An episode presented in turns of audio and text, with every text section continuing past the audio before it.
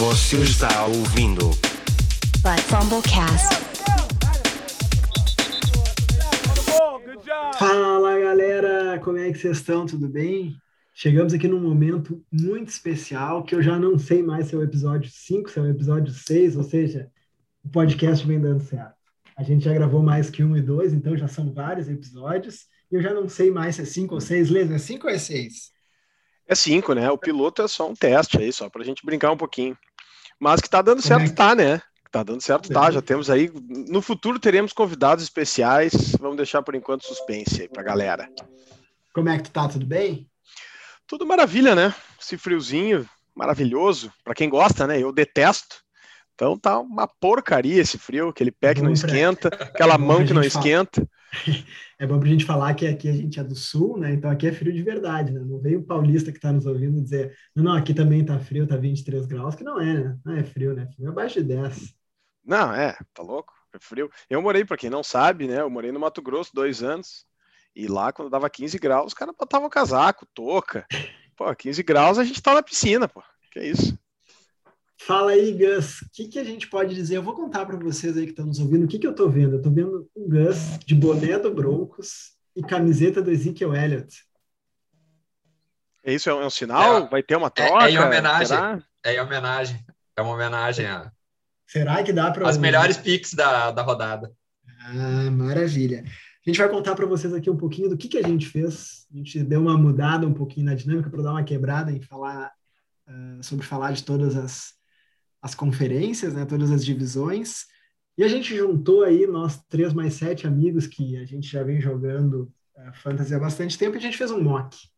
Né? A gente está bastante tempo, falta bastante tempo ainda para o início da temporada, faltam uns dois meses.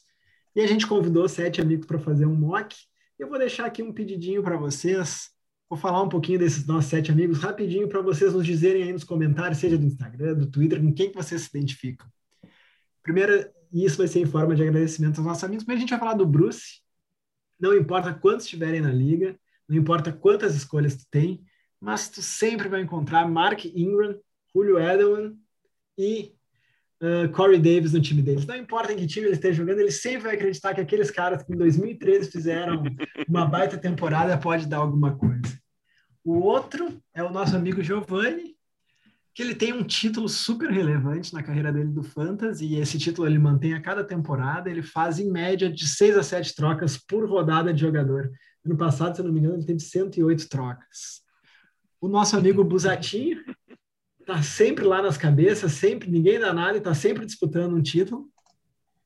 De mim, do Leso e do Gus eu não vou falar, porque vocês já nos conhecem um pouquinho bem. O Daniel a gente já falou em outros episódios, mas é aquele cara que às 11 da noite vem te oferecendo um tradezinho.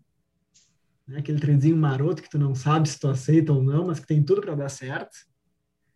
O Fábio do, Fábio Del, do Vale, né? Fábio Del Vale, que é o nosso outro grande, é o outro Fábio, né? Eu também sou Fábio. Fábio do Vale é aquele cara que, depois de muita luta, aceita um tradezinho, te manda um quarterback top, e na próxima rodada o quarterback dele quebra a perna e fica sem jogar, então ele tinha dois quarterbacks top, não tem mais nada. O Di, que eu tenho certeza absoluta que não entende nada de futebol americano, que mal sabe as regras, mas que pelo fato de ser trader, analista de dados, sempre tem um time redondinho que está sempre ali na bocada para chegar. E o Negrinho, que é um grande amigo nosso, um, um cara que além de ser um entendedor de fantasy, é um baita amigão.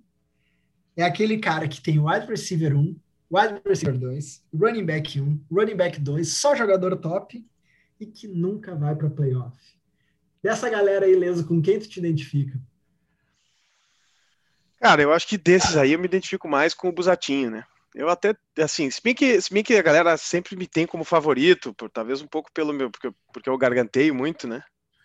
Mas assim, eu tô sempre ali. Eu sou na nossa Liga dos Ferreiros, eu sou minha, minha, minha franquia, a única franquia que sempre chegou nos playoffs.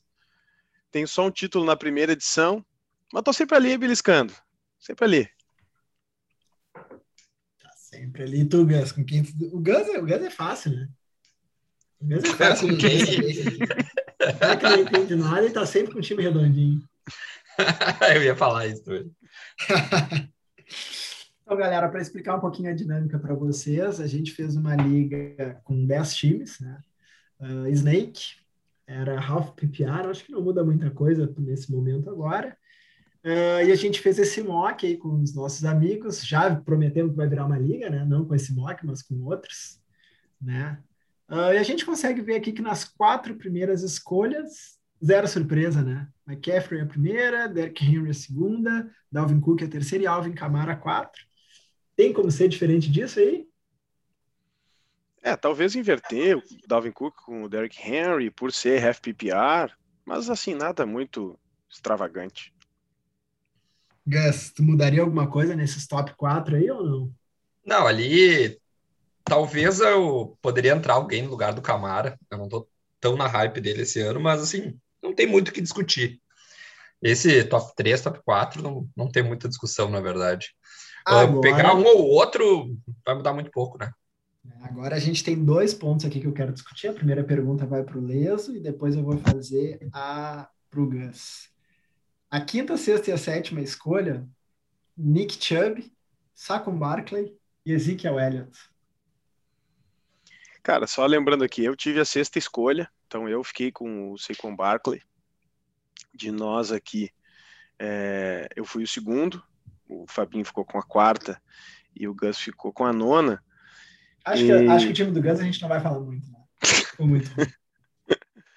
E, cara, o que, que foi a minha. Aqui nessa lógica, o que, que foi a minha lógica de raciocínio? Eu achei que o Daniel, que escolheu em quinto, deu uma surpreendida com o Nick Chubb, porque o Nick Chubb, é, apesar de ser um cara que, ano retrasado, disputou ali pau a pau com o Derrick Henry o título de, de rushing leader da temporada, e se não fosse as lesões em 2020, ele de novo estaria ali em segundo em jardas corridas na temporada. Ele é um cara que praticamente não participa em terceiro down, tem muito pouco jogo aéreo. Então, normalmente, eh, as definições ali dos, dos running backs top são aqueles running backs que têm o backfield inteiro para eles. Então, para mim, foi um pouco surpreendente. Não que seja uma má escolha o Nick Chubb na, na quinta posição, acho que é uma escolha segura, é um running back que vai dar a resposta. Mas, de novo, eu é, fiquei tranquilo quando eu vi que o Saquon Barkley caiu para mim na, na, na, sexta. De fato, assim, eu tenho um pouco de receio com o Saquon, a, a, não, não, não teve nenhum investimento praticamente na linha ofensiva dos Giants, que foi uma linha ofensiva muito fraca no passado. É, o que talvez possa melhorar um pouco é a, a, a, maior qualidade do corpo de recebedores dos Giants, talvez abrir um pouco mais o jogo para o Saquon. E tem que ter um pouquinho de fé, talvez, no, no, no crescimento do Daniel Jones, que. Ai, ai, ai, é O grande fé. problema. É uma é, fé, assim. O grande fé. problema desse time tá atrás do center, né? Vamos combinar. É, ali tá, tá brabo. É, é muita gente para receber bola para pouco, pouco jogador. Talvez não sei quantos jogadas de ataque esse time vai ter para conseguir distribuir entre todo mundo, né? Então, eu já falei aí também. Vocês, um Acho que, o, o Browns ele tem um, desculpa, um estilo de ataque ainda de correr muito com a bola, muito play action, então a produção do Nick Chubb é garantida. Então, assim, se a pessoa vai pelo garantido, o Nick Chubb é uma, uma ótima escolha, só contém a, a hype e, o, e a possibilidade de explodir, mas também tem um risco maior, então um risco recompensa. Então, acho que a... E Gus, deixa Não... eu te perguntar, é uma surpresa Jonathan Taylor na primeira rodada? Não é nem um pouco, né? O, tá saindo, no, na maior parte dos mocks, tá saindo super alto, o que é uma escolha que a gente já conversou aqui no quando a gente falou da AFC South, que a gente não tá com essa hype toda nele. Não, até ele pode ser na primeira rodada, mas não para ser o oitavo, né? Acho que ele não. É, eles, eu até vi o pessoal do Fantasy Footballers, que é aí talvez o, o maior é, maior comunidade independente de fantasy no mundo hoje, né? Eles até fizeram um mock e um dos, dos analistas lá, acho que foi o Andy, escolheu o Jonathan Taylor na quinta posição. Ele estava com a quinta posição, escolheu o Jonathan Taylor em quinto. Eu não escolheria, acho também escolheria o Ezekiel Elliott. Na verdade, a minha dúvida ficou, ficou, uh, eu não fui assim certeiro, não sei com Barkley, eu ainda pensei um pouco entre o Saquon Barkley e o Ezekiel Elliott, porque eu tenho mais segurança no ataque do, dos Cowboys do que no ataque dos Giants. Mas eu acho o, o meu receio um pouco com o Elliott, é por isso que eu fui com o Barkley, que eu acho que o Tony Pollard deu uma resposta muito boa no passado, então talvez uh, eles envolvam ele um pouco mais no plano de jogo esse ano. uh, independentemente é, o que, que eu quero trazer para vocês do, aqui que está saudável ou não. Eu quero trazer para vocês aqui nessa discussão sobre Jonathan Taylor, e não vamos tentar não se estender muito, mas vocês querem me dizer que Jonathan Taylor vem antes de Austin Eckler, Aaron Jones, Antonio Gibson, Joey Mixon, o Edward Hare, o David Montgomery, o Josh Jacobs, o Chris Carson. Ele vem antes de toda essa galera? É, vem. É, assim, para mim, parte deles, é, ele vem. Da maior parte deles. Para mim, ele não vem na frente do, do Eckler e do Jones. Mas isso é um pouco de gosto pessoal, assim. Porque, assim, com exceção... Para mim, Eckler e ele estão pau a pau, assim. É. Só do Jones, com certeza, ele tá atrás. Porque, assim, pra, dessa, dessa turma, que nem eu falei, assim, dos que... Os, os cinco que tem o backfield garantido para eles são o McCaffrey, Henry, Cook, Camara o Camara nem tem o backfield garantido para ele, né? A gente sabe, mas assim, a gente sabe o quanto que vai ser dividido. É, e o Saquon Barkley. Depois deles, os que mais têm a possibilidade de ter o, o, o backfield disponível integralmente para eles são Ezekiel Elliott e o Joe Mixon.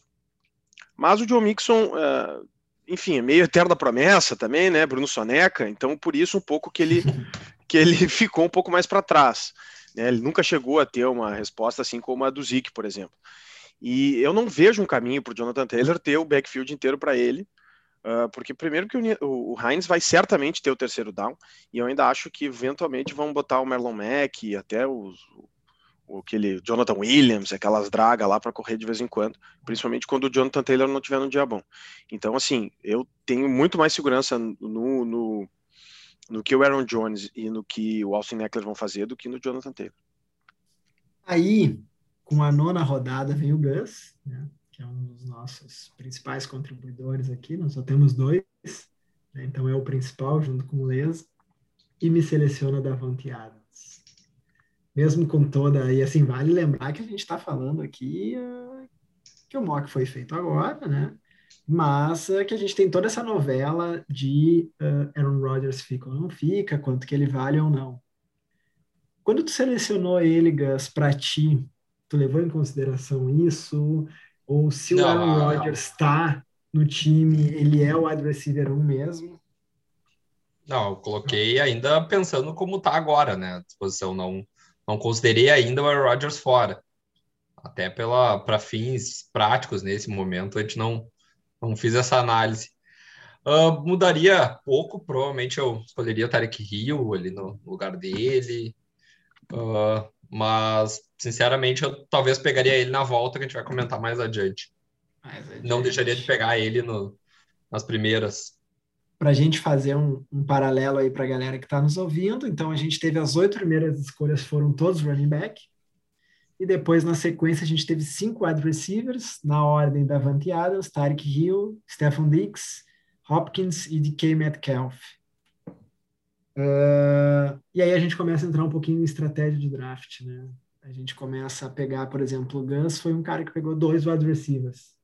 Não se preocupou em pegar uh, running back nem na primeira nem na segunda rodada. O Di pegou dois wide receivers também, Tarek Hill e Stephen Diggs. E aí a gente chega no negrinho que tem Jonathan Taylor e DK Metcalf. O que, que vocês querem contribuir aí com essas cinco escolhas de wide receiver na, na sequência? Como a escolha foi minha, até vou comentar, né? Uh, nas primeiras quatro rodadas, até três, quatro rodadas, mas principalmente nas duas primeiras, o que eu quero pegar é é produção, é quem tem produção garantida, assim, não, não gosto muito de flopar muito. Então, esses flops grandes aí, Jonathan Taylor, que a gente até tá, vai produzir, mas que não tem tanta certeza, ou Austin Eckler, que a gente não sabe como é que vai ser esse ataque, se vai ser na mesma dinâmica do ano passado. Eu prefiro ter uma produção garantida do Davante Adams Aaron Rodgers e do ou do Tyreek Hill, eu prefiro ter um wide receiver top aí do que ter esses running backs de terceira prateleira ali, vamos colocar assim às vezes, dependendo de quem tiver ali disponível, dependendo da estratégia do, do draft. Mas isso é de, de cada um. Ah, essa é mais a minha estratégia para isso. Esse é o motivo. O Hopkins também, como o Leos falou no, quando a gente conversou ali sobre, sobre a NFC uh, ah, West, isso, desculpa, a produção dele é garantida ali, porque tem muita jogada, né? O ataque da Arizona. Então, também é outro cara que vai produzir, melhor wide receiver, talvez, da, da NFL. É, uh, tecnicamente. Estaria, tu estaria indo com o Devante Adams e de André Hopkins, né? Não teria problema, de, não teria decisão na escolha de wide receiver nesse time tão cedo. Exatamente. É, e uma coisa que, que vale lembrar, né, gente? É, uma coisa que vale lembrar, assim, a gente tá falando aqui de mock e para quem eu sou, assim, um entusiasta do mock, eu faço vários antes de cada temporada. O ideal do mock é tu não ficar fazendo o teu draft ideal sempre a partir do teu board. Não, você sempre fazer, então teu time vai ficar sempre igual, não faz diferença ficar fazendo mocks. A ideia do mock é justamente experimentar. Então aqui, é, para quem, é, como o Gus, que começou selecionando dois wide receivers, de repente é uma, já é uma oportunidade, né? Porque foi como o board caiu para ele, de repente é uma, uma oportunidade de testar uh, estratégias, né? E aí aqui talvez a estratégia lá do, do zero running back e aí ver como é que fica o teu time. Maravilha. Depois desses cinco wide receivers, a gente parte para Aaron Jones e Austin Eckler. Né? O Leso pegou o Austin Eckler. E aí, para mim, a gente tem a grande sacada uh, nessa segunda rodada, que foi o Daniel pegando o Travis Kelsey. Né? Uh... É. Escolha bem interessante, porque é um cara que tem um piso de produção excelente, né? Tem aquela coisa de não draftar Tyrande, mas um Tyrande top, que nem. É um Tyrande que em alguns estava saindo até na final da primeira rodada, iníciozinho da segunda, então, onde ele pegou já na metade da segunda, é um valor excelente. É, eu é, lembro assim, que eu tava é... só esperando o Kels chegar para mim, eu, eu escolhia depois o Daniel, né? Tava só esperando o Kels chegar para mim e ele pegou uma antes, né? É, eu, eu fiquei assim, né? Eu peguei o Eckler, uma posição antes do Kelsey. Qual que foi o meu raciocínio aqui? É, ainda que eu tenha o Travis Kelce numa prateleira, vamos colocar assim, um A, enquanto o Kiro e o Waller são um B, é, eu quis experimentar para ver se eu pegando um, um segundo running back, é, algum dos outros dois Tyrants caía para mim na terceira rodada. Então, esse foi a minha a minha uh, estratégia, digamos assim. A gente já vai falar da terceira rodada para ver se deu certo ou não. Mas por isso que eu passei pelo Travis Kelsey. Na verdade, foi a dúvida que eu tive no momento ali entre o Austin Eckler e o Travis Kelsey, mas como eu falei, eu eu tô eu tenho o Austin Eckler muito alto no meu no meu nos meus rankings, então para mim ele é um valorzinho de final de primeira rodada, início de segunda. Então por isso que valeu, valeu. E aí eu fui para esse risco aí do do Tyrant. Aí a gente entra, Lesa, numa pergunta que todo mundo costuma se fazer, todo mundo que entende pouco, que nem eu, né? Que não é tão analista de dados igual vocês. Tem uma infinidade de running backs para pegar ao longo aí da próxima, da terceira, da quarta, da quinta rodada. Né? A gente vai falar mais para frente, mas, por exemplo, aqui no nosso mock, David Montgomery saiu na quinta rodada. Só para a gente pegar um exemplo.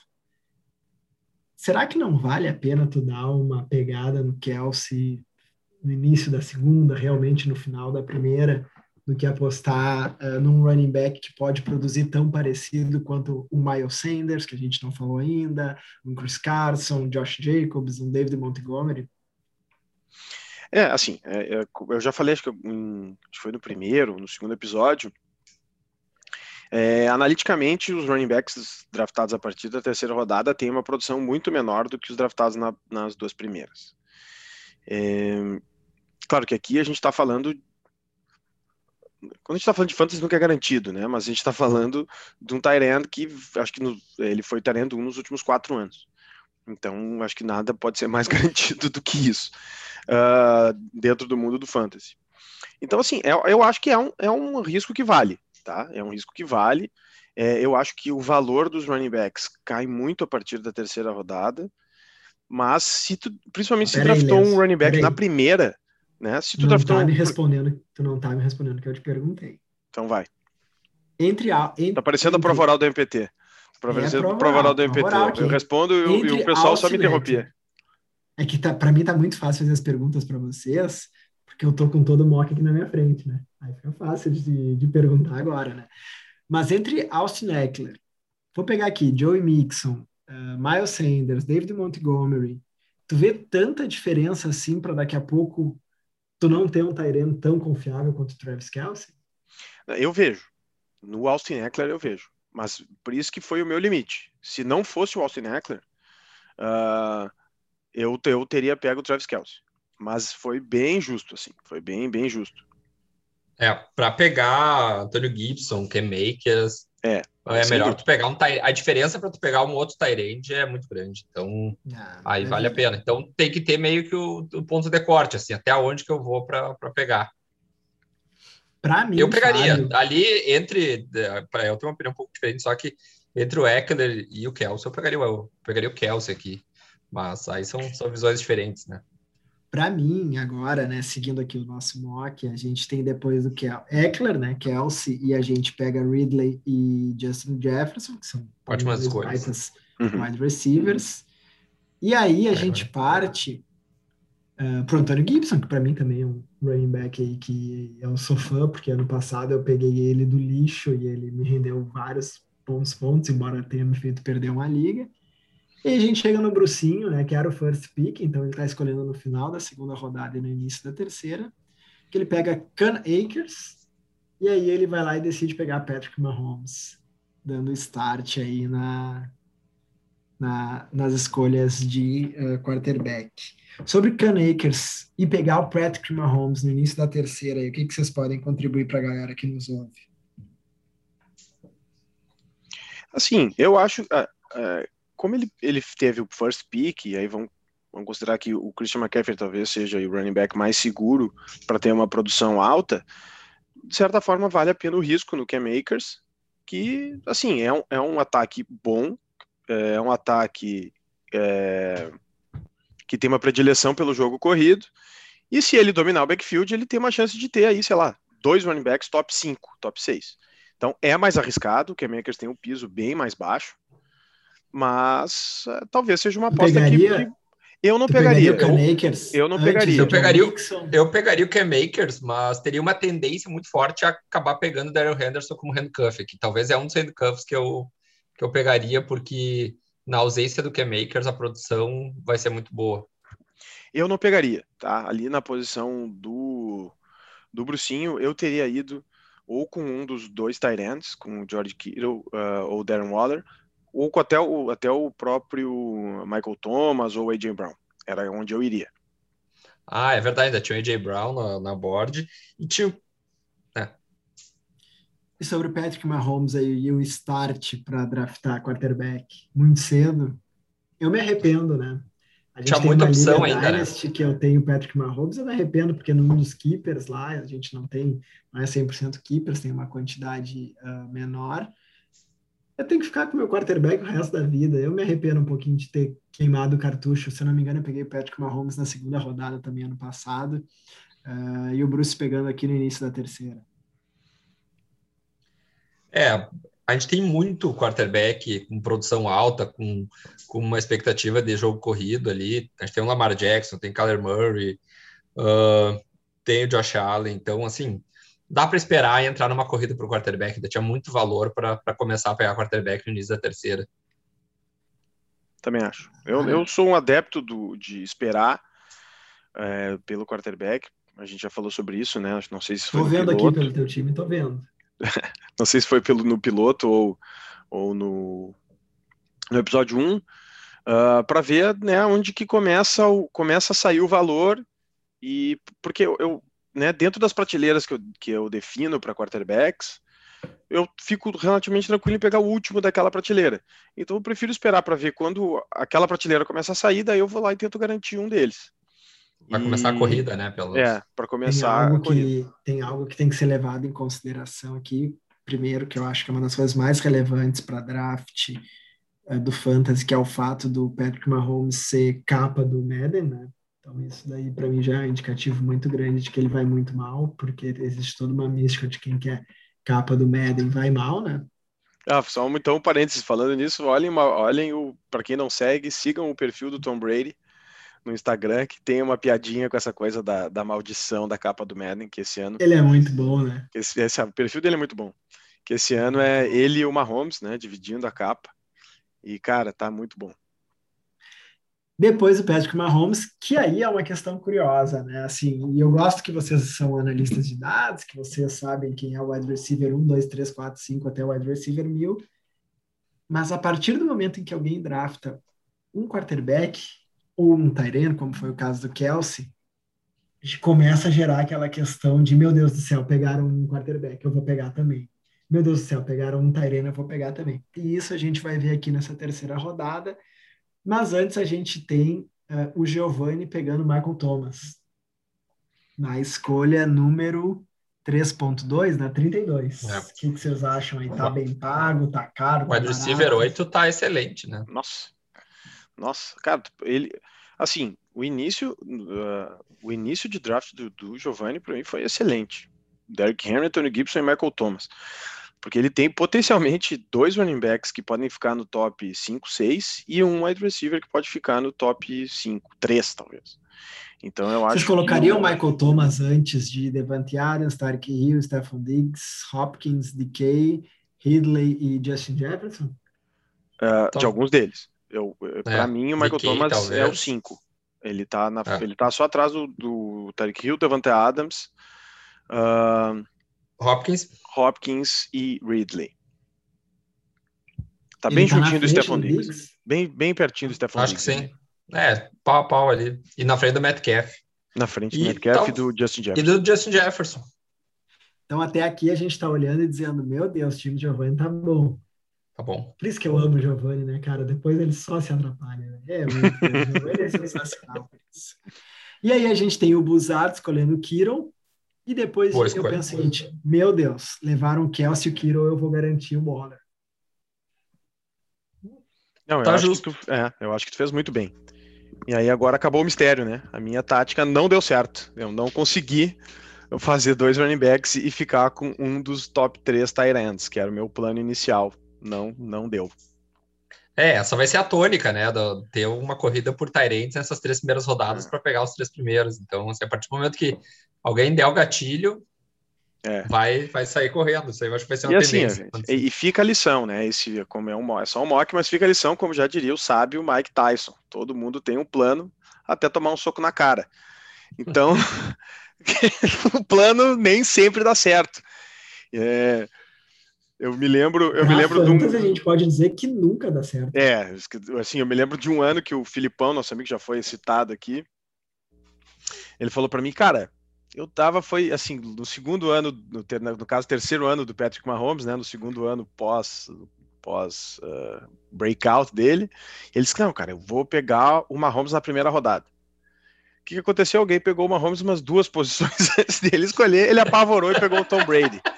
Então, assim, cara, não fica com o teu plano, porque eu, né, tu pode tomar um soco na cara. Tu pode tomar um soco na cara. E aí foi tudo por água abaixo. Tem, tem de ser mais flexível. Vê, e aí tu vê, né, assim, a gente, a gente não vai seguir uh, pique por pique, a gente está falando das primeiras aqui, porque as primeiras rodadas são mais relevantes, tem muita gente boa. E aí a gente passa, então, pelo Daniel pegando o A.J. Brown, baita wide receiver, não tem muito mistério nessa escolha, caiu no colo dele. E aí a gente tá há cinco episódios ouvindo o Leso falar mal do Joe Mixon, que não é confiável, que não dá para acreditar, que ele se machuca, que é de vidro, e ele vai lá e pega o Joe Mixon. Mas na terceira rodada, com é um dos poucos caras que tem um backfield para ele, né? Dentro de um time que vai produzir melhor esse ano, né? Segundo ano do Joe Burrow, com um ataque ali que tem o T. Higgins, Jamar Chase, não, Tyler Boyd. Tá correto, mas por que, que ele fala mal há cinco episódios? Mas ele fala sempre que vai perder, que o time dele é uma draga. tu não conhece ainda teu amigo.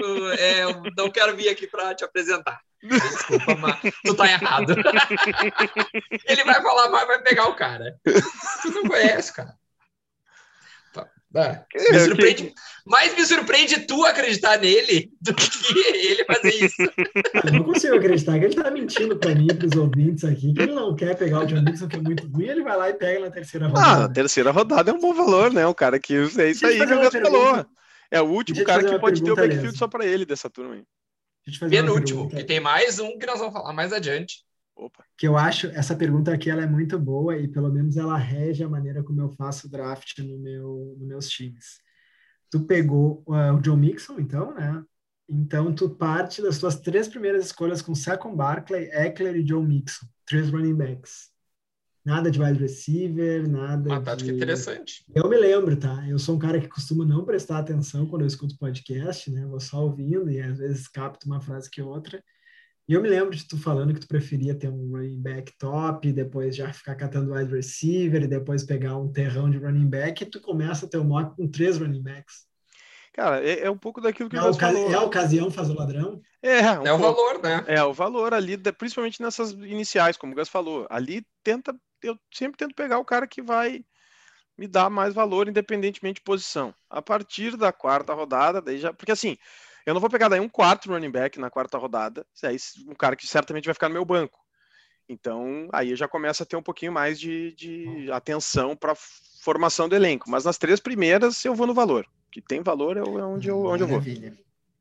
Vamos dar um ligeirão aqui. A gente sai com uh, Edward Hiller, depois J.K. Dobbins, para mim, uma surpresa. E aí a gente tem o nosso Gus, né? Brilhando. Pegando nada mais, nada menos que Tannehill. Ah, só explica aí, Gus, para a galera não achar que tu não sabe nada, por favor. Uh, não, isso aí é. A gente teve problemas técnicos na hora. eu, eu, tinha feito a minha, tinha feito a minha pré-seleção ali para organizar, caí para o pique e ele fez a bobagem de draftar. Faz parte. Bom, tudo bem, segue o jogo, segue a, a vida. Gente... Mas Isso é, é né? A vida como ela é. A vida como ela é, já é. dizia lá o, Não, o Fernando Veríssimo. Às vezes acontece, tu vai cair no autopique no dia e vai dar essas merdas. A pergunta para mim que foi, tu deu autopique porque provavelmente tu tinha selecionado alguns jogadores que tu queria, correto? Por é. que Ryan Tannehill? É, não, ele é um cara que, para lembrar, né, a gente já falou sobre ele aqui no, no, podcast, que ele ganhou, já era um cara que tinha muito valor, estava tendo uma produção excelente depois da uh, que foi para o Titans, e ainda com essa chegada do Julio Jones, então ele é um cara que estava caindo o IDP dele, tá para a nona, décima rodada, então eu já tinha deixado ele ali na manga para quando chegar, passasse aquela corrida de quarterbacks, eu ia puxar ele com tranquilidade, sem problema. É, é, um cara que, para mim, tem valor ali, tem um valor excelente. Então, depois de Ryan Tannehill, a gente sai para Keenan Allen, Miles Sanders, e aí vem uma surpresa, Gus, que eu queria que tu comentasse para gente. que era o meu segundo, só que esse cara era lá muito pro fim do draft que eu acho que é um sleeper de, de quarterback, que eu tô ainda eu pensando pular, no é o tá? Carson Wentz. Se o Marcelão quiser cortar, o Carson Wentz pode cortar, mas eu queria que tu me respondesse sobre isso. Não, não, é, é, era mais que eu coloquei ele como sleeper, ele seria o meu... Porque às vezes draftar dois quarterbacks é uma tática interessante também, tu ter um segundo quarterback, tu, tu acha que tem um piso de produção e que pode explodir, Uh, e o Carson Wentz é um cara que agora essa mudança para Indianápolis, com um corpo de recebedores melhor, é, com para quem não está um entendendo, coaching staff melhor. O Gus pegou na terceira rodada o Ryan Tannehill e o Carson Wentz na quarta. Né? Ele era a nona escolha, então ele pegou na 39, na 42, dois quarterbacks por causa do autopic, porque deu todo esse problema e ele está tentando argumentar aqui com a gente que realmente foi bom. Não, não, não, não. Aqui, na posição, foi péssimo. Mas, bom, era um exercício só no final. Segue o jogo, fiquei puto na hora. Eu só queria comentar essa escolha. Eu queria comentar essa escolha aí da a primeira da quarta rodada, que é o Miles Sanders, que é um dos caras que tem talvez um que mais decaiu em relação ao ano passado.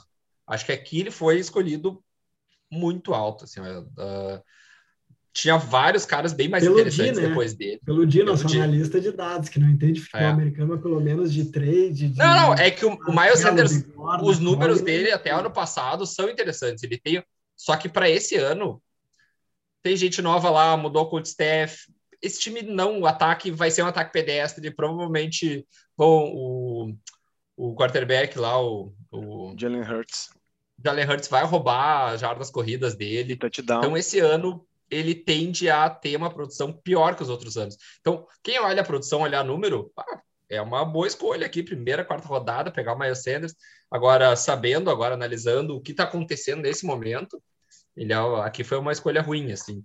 E, e a minha escolha, na... que eu estava muito de olho, até só terminar para completar aqui, não queria pegar, óbvio, o Carson Wentz, é o Najee Harris, que é um cara Esse que... aí que eu queria que tu falasse. Primeira escolha dos running backs, um monstro, né? Um cara grande, é que consegue carregar um backfield e vai jogar num time que é o Steelers que gosta de jogar com um running back lá, o, o, o carregador de piano lá, o É, na verdade, eles, então... inclusive, assim, né? Vale lembrar, o Najee Harris foi escolha de primeira rodada desse ano dos Steelers. Os Steelers tinham várias necessidades, porque é um time muito mal uh, uh, na situação de cap. Então, eles perderam vários jogadores também da linha, da própria linha ofensiva. O Alejandro Villanueva saiu, é, o, o Pounce se aposentou, então eles precisavam repor ali na, na linha ofensiva, mas o, principalmente pelo que a gente viu do Big Ben ano passado, né, cara? Tá com aquele braço de panqueca que ele não consegue mais lançar e tem, tem que ser, tipo, não dá para ele carregar o piano, né? Não dá, não dá. Com aquele bracinho, bracinho do Muriel ali.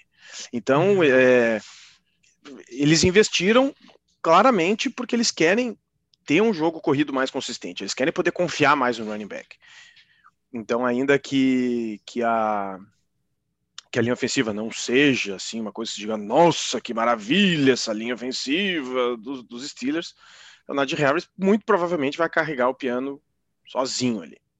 Ah, e aí, maravilha. volume é o rei no fantasy, né? Vamos lembrar. Só aí. Não, não. Tatuem, tatuem isso na, no braço.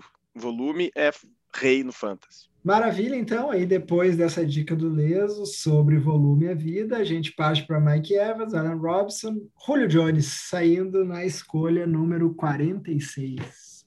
Casualmente, pelo casualmente pelo Daniel, que escolheu o AJ Brown e Julio Jones. Né?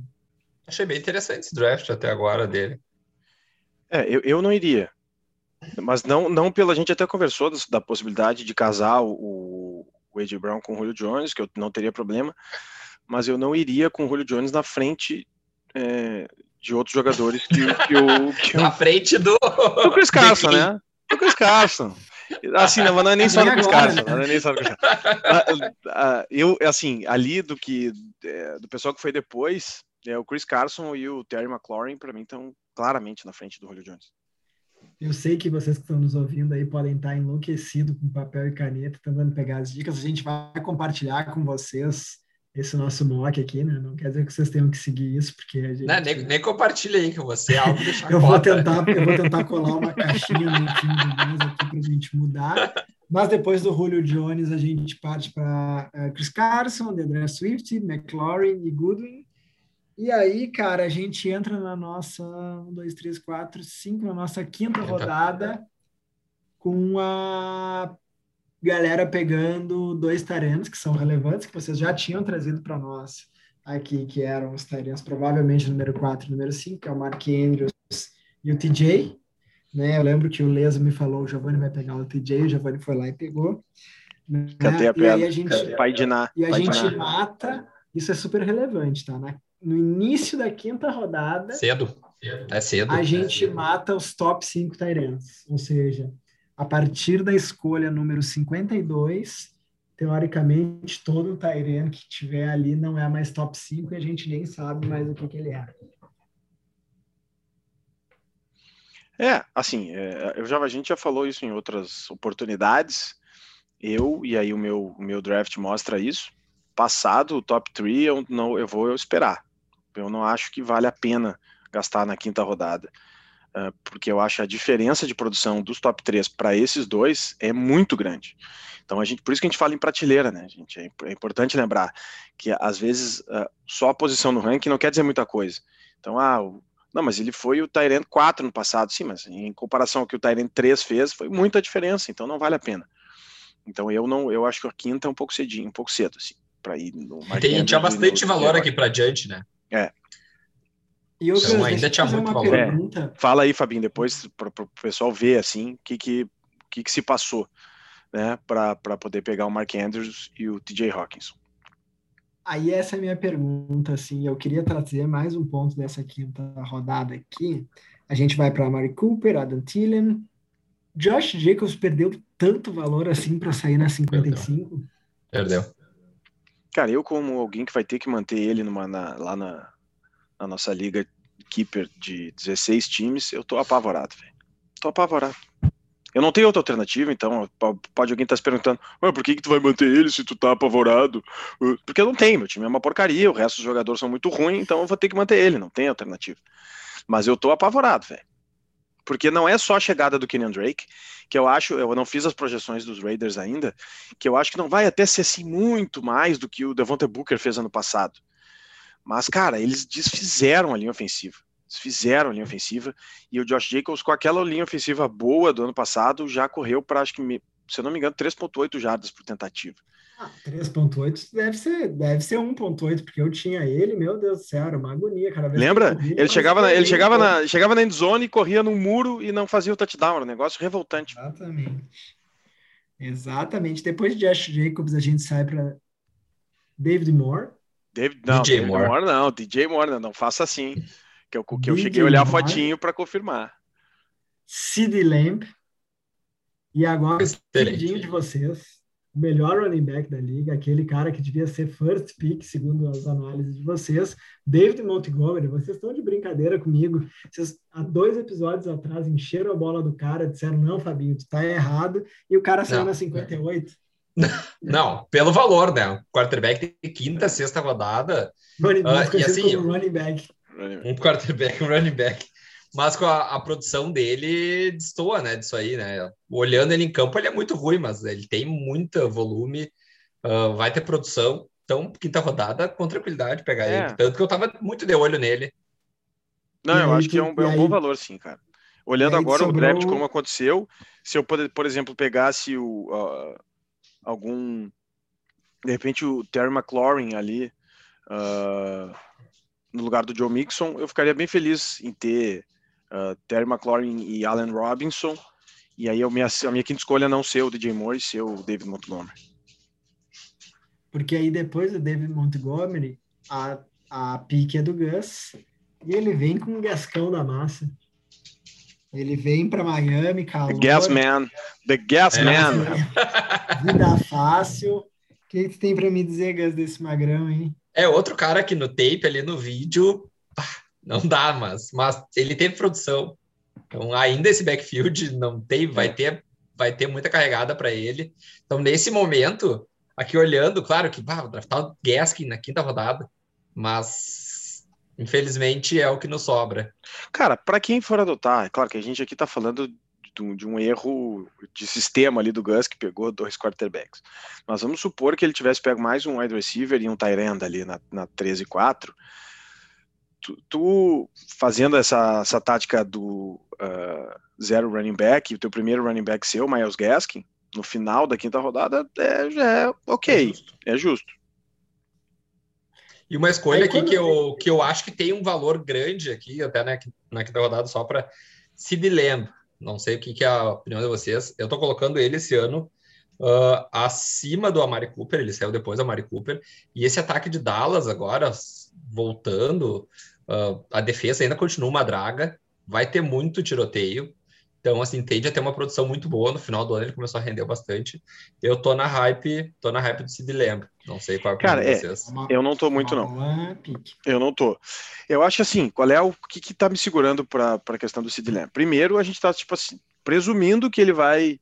Uh, vai ser mais produtivo que o Mari Cooper que o Mari Cooper com o Dak Prescott era o alvo favorito. Ele era o wide receiver 5 até a lesão do Dak Prescott. O Mari Cooper já tem produção há mais tempo, então já é um cara provado na liga. E, e o, o terceiro fator, e na verdade tem mais, tem, tem tem mais dois ainda.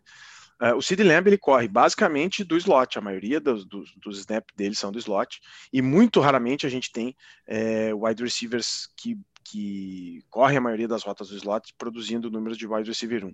A gente teve uh, o Tarek Hill, que só que é uma situação meio excepcional, é, e, o, e aí, assim, talvez possa ter alguma, né, alguma alteração na forma ofensiva e usar mais o Sid Lamb no flanco, mas vai lembrar que o Michael Gallup foi o wide receiver número 2 em número de snaps ano passado, total da liga. Ele foi o cara que, o segundo wide receiver que mais correu uh, uh, rotas ano passado e ele só corre pelo flanco, ele não corre nunca pelo uh, saindo do slot. Então eu acho muito difícil ter um aumento de rotas corridas pelo Sid Lamb no flanco. E é por isso que eu mantenho ele atrás do Amari Cooper. Tá, é, o que eu queria ver com vocês é Robert Woods, né? Se vale tudo isso, porque é um time, é um jogador que vem de um time que explita muita bola. E eu sempre falei com o Giovanni bastante sobre. O Giovanni é um cara que eu converso bastante sobre fantasy. Ele é um cara que. Eu não sei se alguém pegaria tão cedo o Robert Woods. Pegaram ele na 51. Então, assim, o que, que vocês podem me dizer de Robert Woods? Eu estou tentando achar aqui, pelo que eu estou vendo, ele sai 10 rodadas antes do Cooper Cup. Quem é o wide receiver 1? 10 escolhas, 10 escolhas. 10 escolhas, 10 escolhas, desculpa. Uh, eu pegaria ele aqui com tranquilidade. É, é, é, que eu acho que o Cooper Cup caiu demais. Mas eu acho que eles provavelmente vão ter uma produção parecida. Mas eu acho que a quinta rodada é um valor bom para Robert Woods. É um cara que, cara, eu tenho a segurança que ele vai produzir números de wide receiver 2. Com o Stafford aí desse ano? É. Sim. Porque tem muito recebedor, mas também, assim, com exceção do Cooper Cup, talvez, é, assim, os outros não são exatamente, né, comprovados. É, é, é o Jackson, Tutu, que tem, é, o, o Tutu Atwell, que, que se o vento bater forte sai, sai voando, o, o Deshaun Jackson que vai fazer um touchdown de 80 jardas na primeira jogada e depois vai ser machucado. Então, assim, eu acho que é meio seguro. O, o... Ele é seguro, ele é um wide receiver seguro. A minha eu acho que foi um é, que talvez eu não faria o que o Di fez, né? Eu não faria o que o Di fez, porque o Di já tinha três wide, já tinha três wide receivers. Sim, pegar um já quarto, tinha um né? running back. Eu não faria, eu não pegaria o Robert Woods aqui. Eu pegaria o Mike É, mas Davis. o Di tinha na manga o Rojo, né? Ele sabia que ia ser no mercado. eu- Olha o spoiler, olha o spoiler. Olha o spoiler. Olha o spoiler.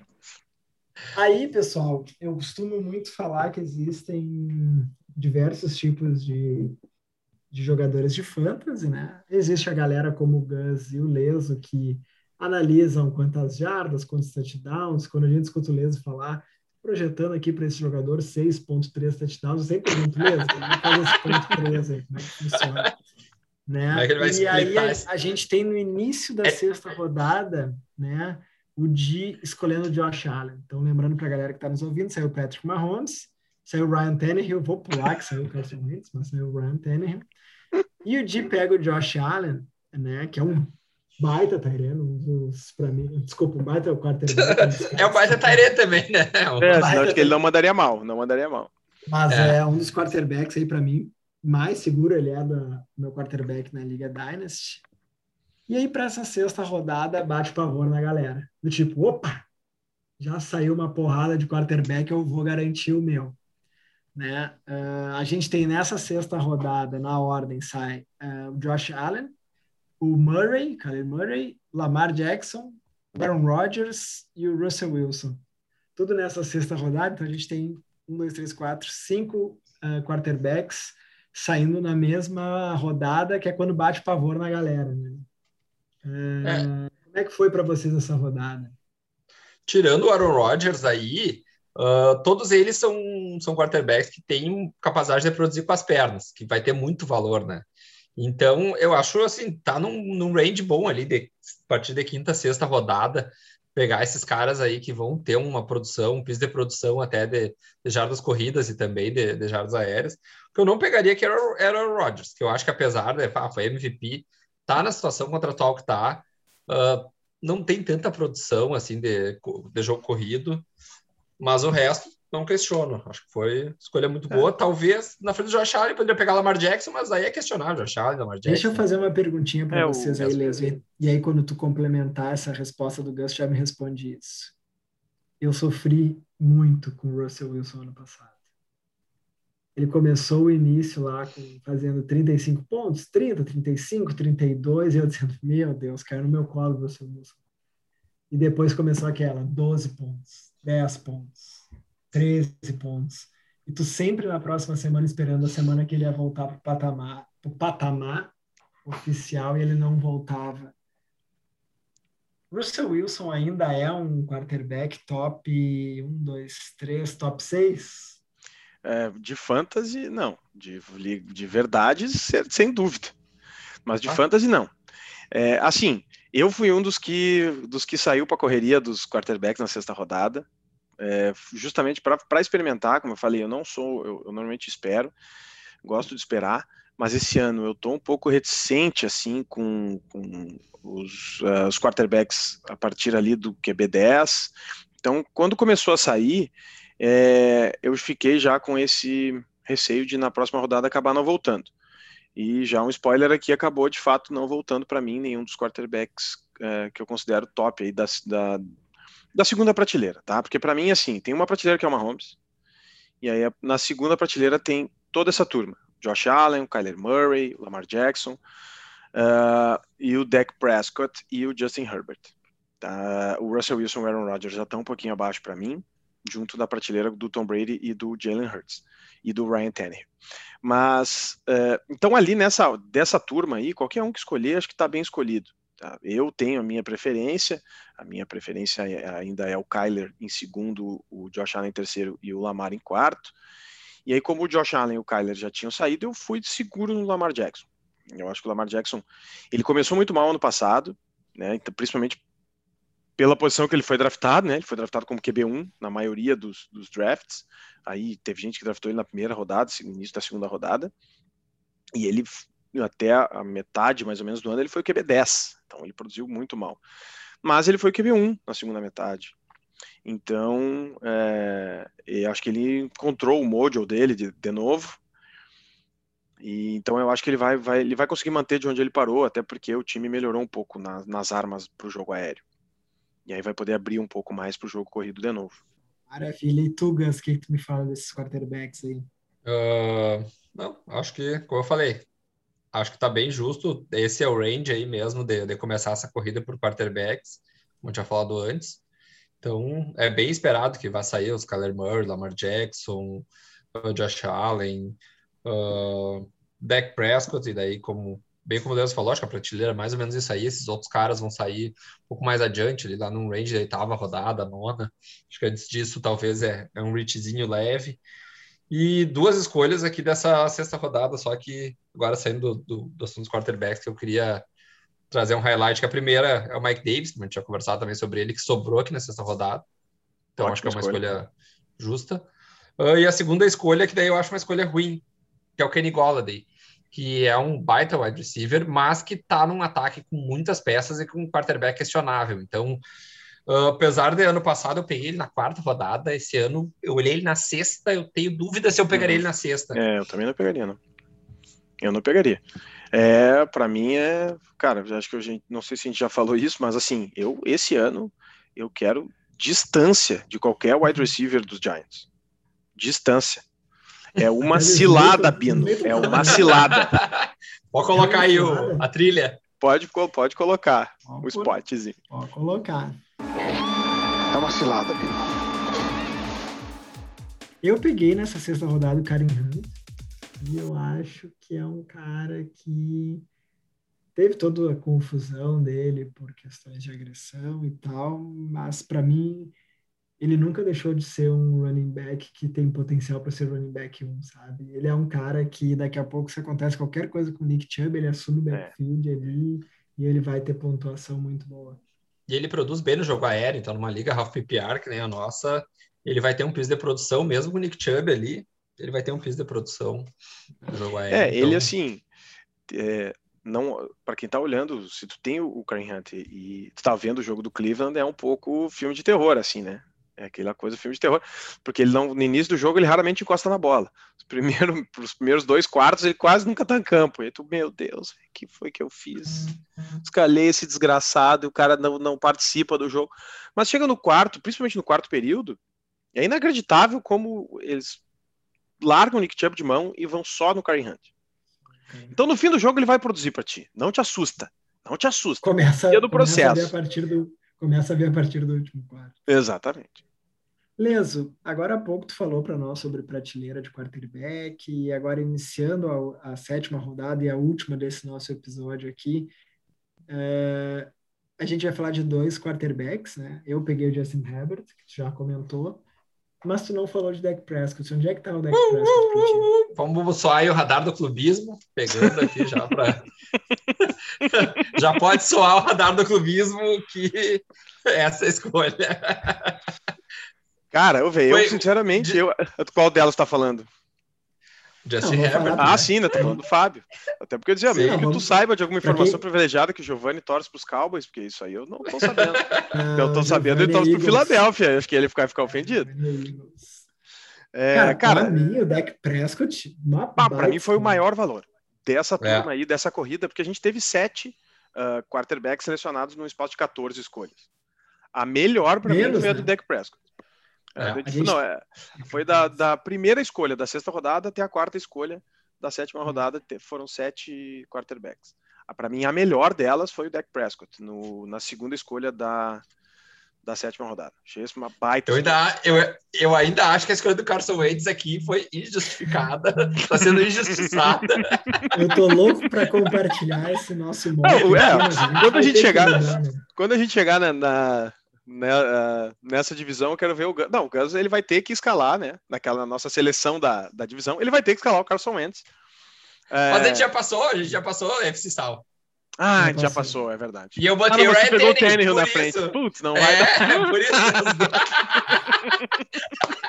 tá explicado por que, eu. Ah, velho, eu Você ia pegar tanto no teu pé. Os dois vão jogar contra Houston e Jacksonville.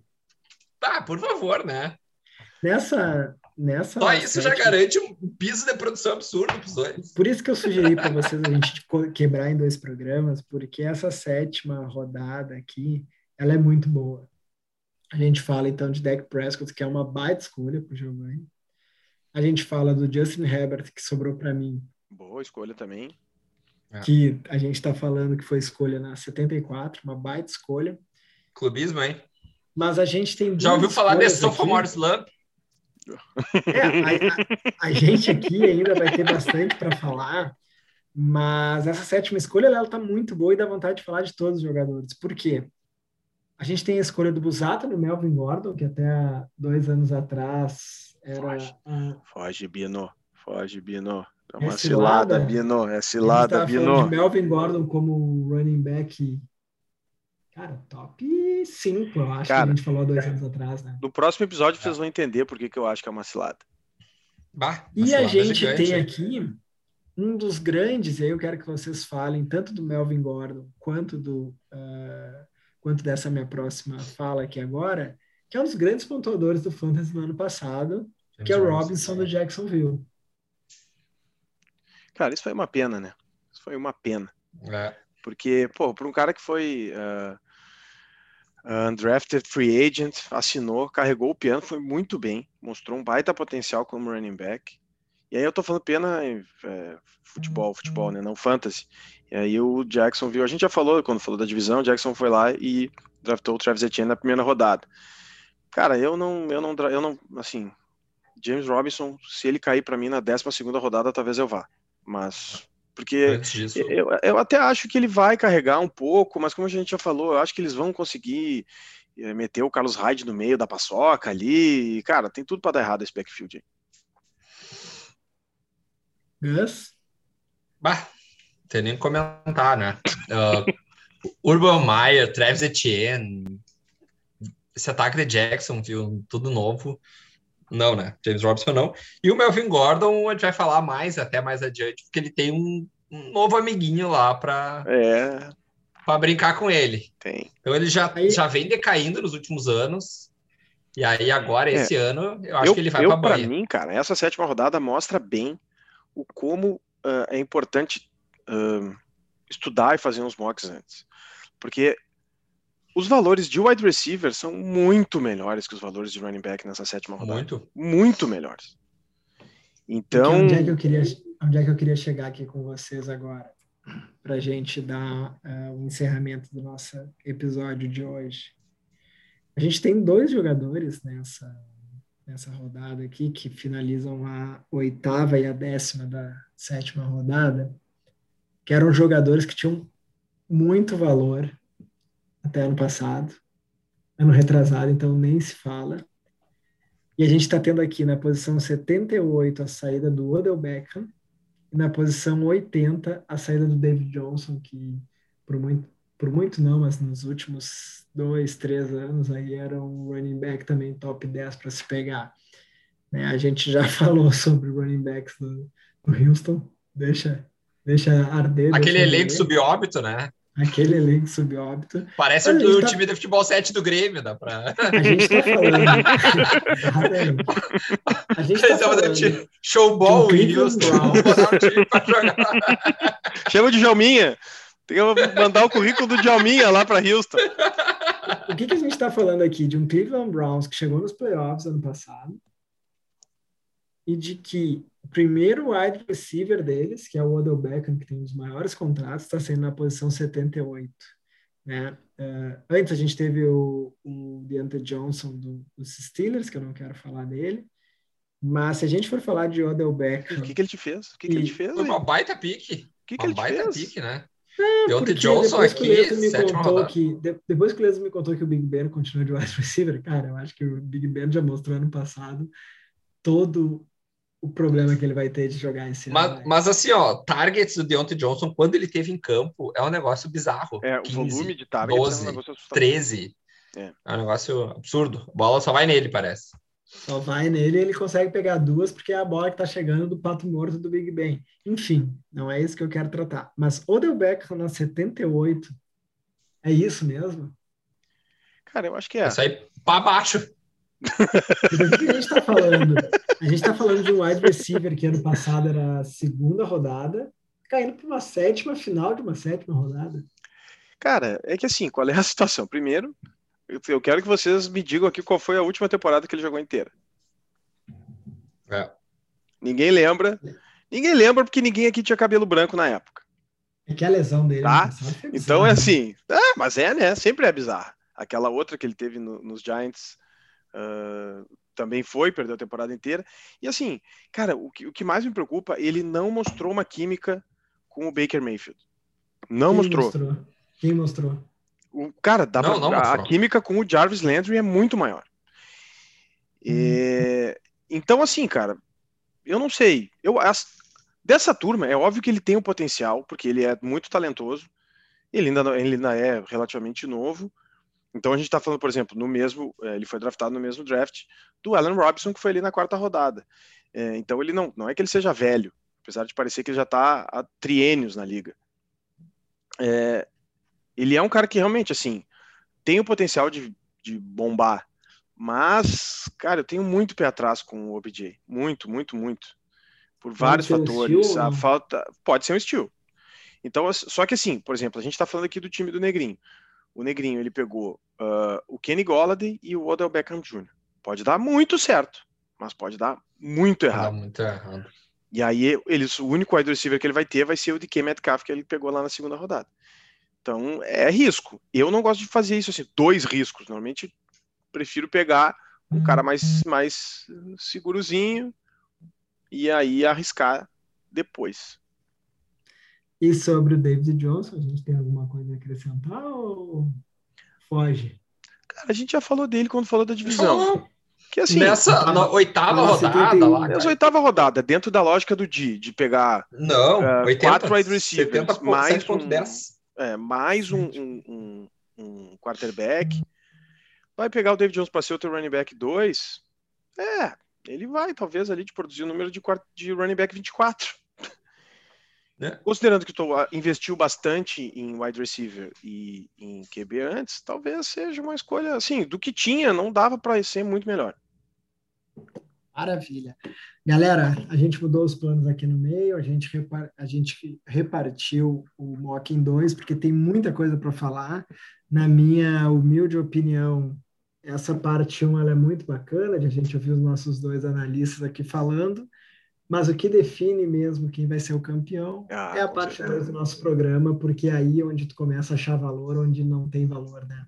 É. Uh, a gente é. quer agradecer vocês por estarem até aqui com a gente. A gente vai gravar essa segunda parte para falar uh, uh, das escolhas a partir da oitava rodada até a décima quarta, e aí a gente começa a achar petróleo né, em campos onde efetivamente não tinha nada. Agradecer a participação de todo mundo aí, por vocês estarem nos ouvindo e uh, compartilhar com vocês essa nossa ideia de dividir ao meio, porque tem muita coisa bacana para a gente falar. Gans, Leso, considerações finais? Não, não, nada, cara. Vamos seguir o baile e vamos fazer as considerações finais quando a gente terminar o, o nosso mock aqui. Só sigam com a gente cenas dos próximos capítulos. Não percam. Sigam a gente. Sigam a gente. Carson Wentz é QB1. Carson Wentz vai ser o QB1. Cara, isso aí vai ser. Eu vou botar, não. Agora então o, o Gus acabou de inaugurar um, um nosso canal no nosso canal no YouTube, porque eu vou ter que fazer um vídeo disso aí. A cara dele tá maravilhosa e eu vou botar a manchete Carson Wentz QB1. Parte do podcast vai ser. Exatamente. Carson Wentz é a quarta rodada, com tranquilidade. Né? a gente no Twitter, que é CastBut. É o mesmo arroba no Instagram. Né? A gente está é, começando a desenvolver nossas mídias sociais. E brigadão por quem foi com a gente até aqui. Até a próxima. Grande beijo para todo mundo.